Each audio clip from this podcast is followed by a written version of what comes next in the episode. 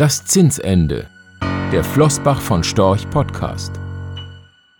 Die Zuversicht, dass die Zinsen irgendwann dann doch mal wieder steigen, dürfte selbst bei den hoffnungslosen Optimisten verflogen sein.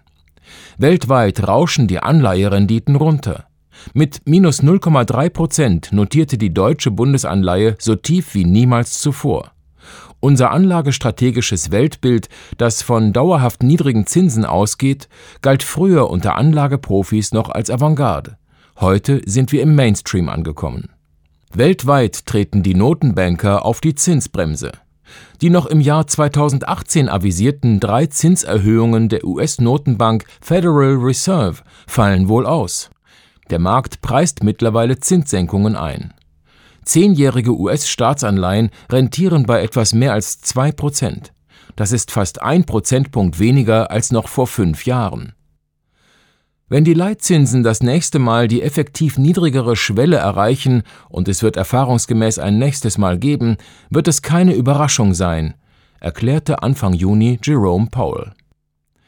So möchte der Fed-Präsident die Bevölkerung wohl daran erinnern, dass die Zinsen auch schon mal deutlich unter 0% fallen können. In Europa rechnet ohnehin niemand mehr mit steigenden Zinsen. Oder wie EZB-Präsident Mario Draghi es Mitte Juni dieses Jahres formulierte, es scheint, dass die zunehmende Bedrohung durch Protektionismus, die geopolitischen Faktoren, die die Konjunkturaussichten der Eurozone belasten, einen Anstieg des Zinsniveaus ausschließen würden.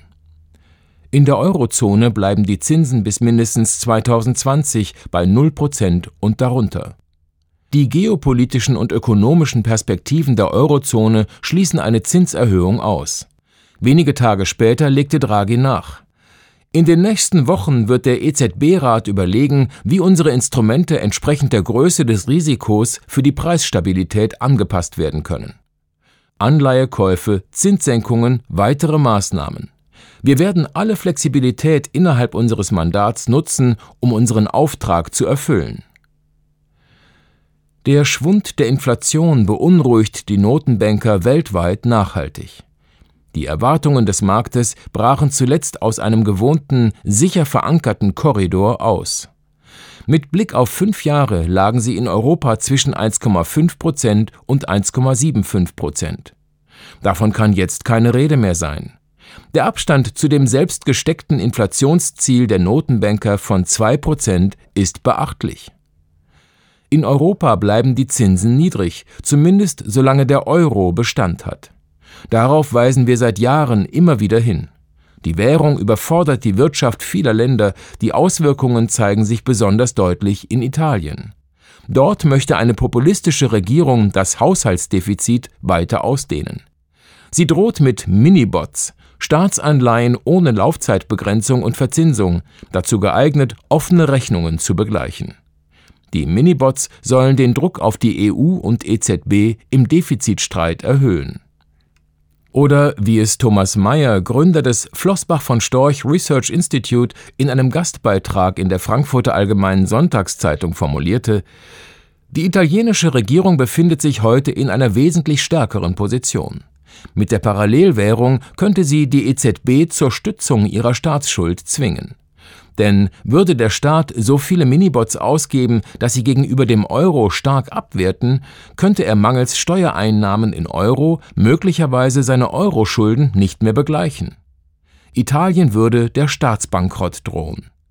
Da dies der Politik des Erhalts des Euro um jeden Preis zuwiderlaufen würde, müsste die EZB als Kreditgeber der letzten Instanz einspringen. Wer wissen möchte, wie sich die Geldpolitik der Mehrzahl der Industrieländer in der Zukunft entwickeln dürfte, der schaut in die Schweiz. Thomas Jordan, Chef der Schweizerischen Nationalbank, fasste die Lage treffend zusammen.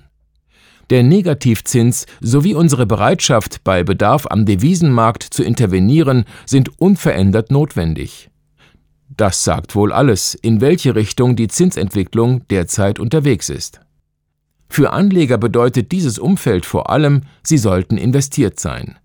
Kasse bringt nichts oder nur Verluste. Es ist wohl nur eine Frage der Zeit, bis die Banken die Negativzinsen an ihre Kunden notgedrungen weitergeben müssen. Sparer sollten dann mit höheren Kontogebühren, Aufbewahrungsentgelten oder ganz neuen Wortschöpfungen rechnen.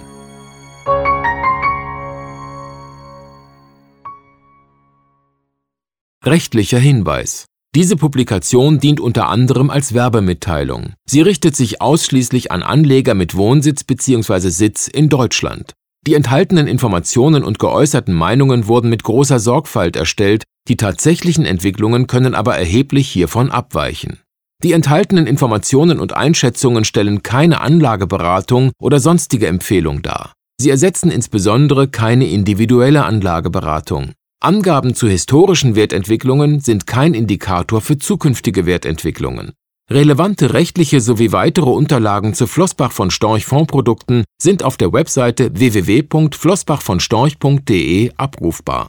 Die in dieser Veröffentlichung enthaltenen Inhalte dürfen nicht ohne die schriftliche Zustimmung der Flossbach von Storch AG vervielfältigt oder verwendet werden